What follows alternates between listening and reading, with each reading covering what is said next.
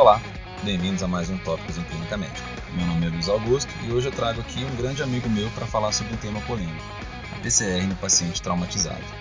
Aqui comigo está o José Miguel, que é plantonista do Hospital de Lomberens, plantonista do Hospital Horizonte e está finalizando a residência de Medicina de Emergência do Hospital das Clínicas do FMG. José Miguel, muito obrigado pela sua presença e seja bem-vindo ao Tópicos. Luiz, primeiramente quero agradecer o convite feito para participar do Tópicos de Clínica Médica e falar sobre um tema importante que nos tira da zona de conforto quando nos deparamos com esse tipo de situação no departamento de emergência. Um tema bastante controverso, justamente pelo fato de que as evidências, em sua maioria, se baseiam em estudos menos robustos, carecendo de evidências sólidas e concisas. E esses estudos demonstram a taxa de sobrevida sem sequelas muito baixa. Este desfecho é ainda mais desfavorável no trauma contuso. Vale citar que esses estudos foram feitos em centros de referência europeu e americano, e que infelizmente em nossa realidade o desfecho tende a ser pior e altamente dependente da capacidade técnica do centro de trauma. Por isso, entender que uma PCR de trauma deve ser atendida de forma diferente de uma PCR clínica se torna ponto-chave no atendimento desses casos. A fisiopatologia ajuda muito a entendermos as diferenças nos algoritmos, Pensamos o seguinte: compressões cardíacas serão efetivas em um coração que não possui sangue para bombear? Aumentará o retorno venoso e pressão de perfusão coronariana no tamponamento cardíaco e pneumotórax hipertensivo? Massagear um tórax com inúmeras fraturas do gradil costal, com contusões pulmonares suspeitas, poderão agravar uma lesão torácica já instalada e piorar o desfecho do paciente? São por esses motivos que os objetivos na parada traumática são diferentes com foco do tratamento da causa base, como hipóxia, hemorragia maciça e choque obstrutivo. Já na parada clínica, é promover pressão de perfusão coronariana, sendo alcançada por compressões torácicas eficazes e desfibrilação. Ô Miguel, considerando então que o atendimento é diferente, pois as causas tratáveis não são as mesmas, como saber se efetivamente eu tenho uma causa tratável, ou seja, uma PCR, e não um óbito no trauma?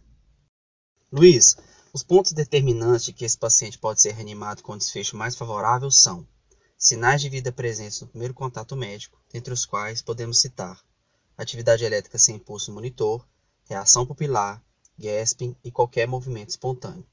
Duração da parada cardíaca menor que 10 minutos, contratilidade cardíaca ou ultrassom à beira do leito. Já os desfavoráveis são sem sinais de vida na chegada ao hospital, ausência de contratilidade cardíaca no ultrassom à beira do leito, e traumatismo craniano isolado grave, com exposição de massa encefálica.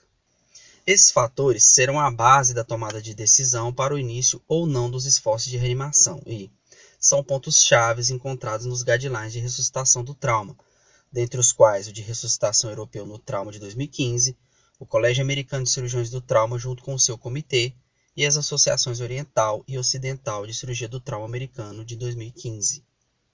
Por outro lado, Pacientes que chegam com injúrias incompatíveis com a vida, como decapitação, hemicorporectomia ou sinais óbvios de óbito, não devem ser reanimados. Entendi. E se a gente definir que a gente está diante de uma PCR traumática, quais que seriam as principais diferenças no atendimento desse paciente em relação ao tratamento do paciente de PCR clínica? Cabe aqui neste ponto, Luiz, discutir algumas diferenças importantes que impactam os profissionais principalmente quando a equipe não está familiarizada a esse tipo de atendimento, e que deve ser guiado para o tratamento das causas reversíveis, que são hipovolemia, hipóxia, pneumotórax hipertensivo e tamponamento cardíaco. Os pontos que se diferem no atendimento da CLS são os seguintes: controle da via aérea deve ser feito precocemente, otimizando a entrega de oxigênio aos tecidos, de preferência por via aérea definitiva. Não se deve usar epinefrina de rotina, um recente estudo questionou o papel da adrenalina, que, embora aumente o retorno da parada, não reduz mortalidade de a longo prazo. O papel de outros vasopressores é igualmente controverso. Os medicamentos que podem ser indicados incluem o ácido para aqueles com hemorragia com risco de vida e a administração de cálcio parenteral para compensar os efeitos do citrato no sangue armazenado para aqueles que recebem transfusão maciça. É bem conhecido que a RCP de qualidade por compressões torácicas melhoram os resultados em pacientes que sofrem de PCR clínica. Já nos pacientes traumáticos que, em geral, estão hipovolêmicos, as compressões torácicas podem não melhorar a perfusão tecidual, e ainda atrasar o tratamento das causas bases da parada, que são o principal fator de retorno da circulação espontânea. Além disso, em pacientes com trauma torácico importante, as compressões podem agravar as lesões intratorácicas já existentes. E além dessas diferenças, quais são as medidas específicas a serem tomadas para corrigir as principais causas de PCR traumática? Como dito anteriormente, Luiz, o foco é o tratamento das causas reversíveis. Para a hipóxia, a ênfase é na definição de via aérea. No pneumotórax hipertensivo, os esforços devem ser concentrados na descompressão bilateral do tórax. As técnicas convencionais de toracocentese com agulha estão sujeitas a falhas devido à obstrução mecânica ou dobra do gelco. A drenagem digital é mais eficaz em permitir a reexpansão pulmonar completa e muito mais rápida de realizar. Uma das causas mais importantes também é a hipovolemia. Para resolvê-la, deve-se fazer o controle de hemorragias seja por pressão local, redução de fraturas e alinhamento de membros, torniquetes e, se o mecanismo de trauma for compatível, estabilização pélvica com CAD ou lençol.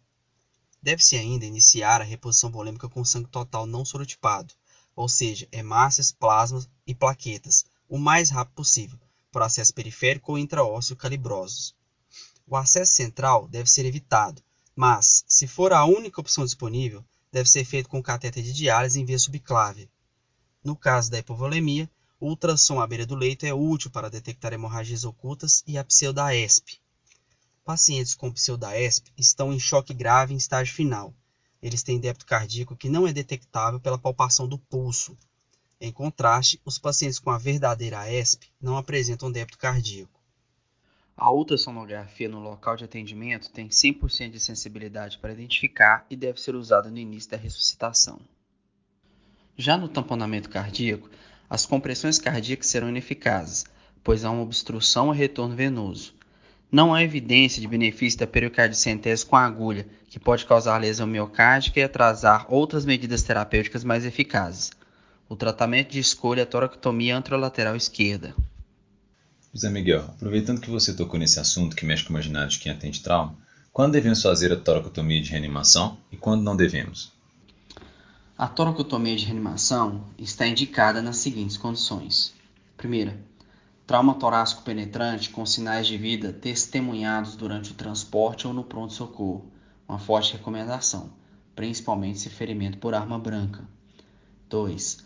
Trauma penetrante extratorácico com sinais de vida testemunhados no transporte ou no pronto-socorro, exceto TCE grave, uma fraca recomendação. 3 trauma contuso torácico ou extratorácico com parada cardíaca presenciada no departamento de emergência com sinais de vida, em hospitais com capacidade técnica para o tratamento imediato da causa base, excluindo CTC grave. Fraca recomendação. Lembrando que o paciente que mais se beneficia da toracotomia de reanimação é o indivíduo que possui tamponamento cardíaco e hemotórax maciço presenciado após a drenagem torácica. Também a toracotomia de reanimação está contraindicada nas seguintes situações. Primeira, trauma sem sinais de vida na chegada ao local ou na chegada do pronto-socorro. 2. Ausência de expertise, sem presença de cirurgião do trauma, torácico, cardiovascular ou médico proficiente na técnica. Equipamentos, não estar no centro de trauma e ambiente adequado para a realização do procedimento, um exemplo é que nossas salas de emergências brasileiras, em sua maioria, não possuem estrutura para tal. Uma observação deve ser feita aqui neste momento. Este procedimento é polêmico, principalmente devido aos riscos de exposição a doenças infecciosas para os profissionais de saúde e à futilidade do procedimento quando aplicado sem a seleção apropriada do paciente. Para encerrar, gostaria que você resumisse o atendimento inicial de uma PCR no trauma. Então, Luiz, finalizando nosso podcast, há evidências de que a ressuscitação de pacientes com parada cardíaca traumática não é fútil e que bons resultados podem ser obtidos em grupos de pacientes selecionados, especialmente naqueles com mecanismo penetrante. A parada cardíaca clínica traumática tem diferentes etiologias que exigem abordagens exclusivas.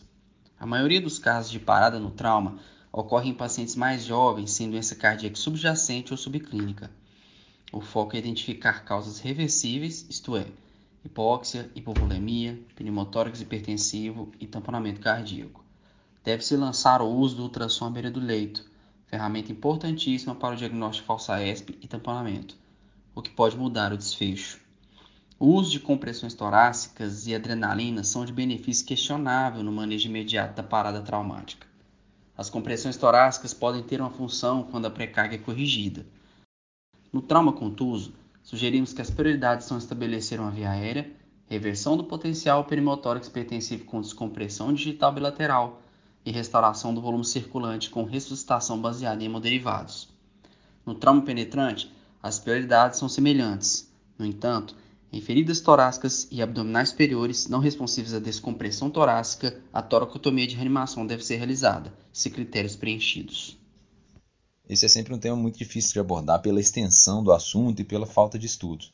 Mas eu queria te agradecer muito, Zé Miguel, pela oportunidade de você ter vindo aqui no, no nosso podcast e queria falar que você é sempre muito bem-vindo para trazer temas polêmicos outras vezes. Muito obrigado e grande abraço.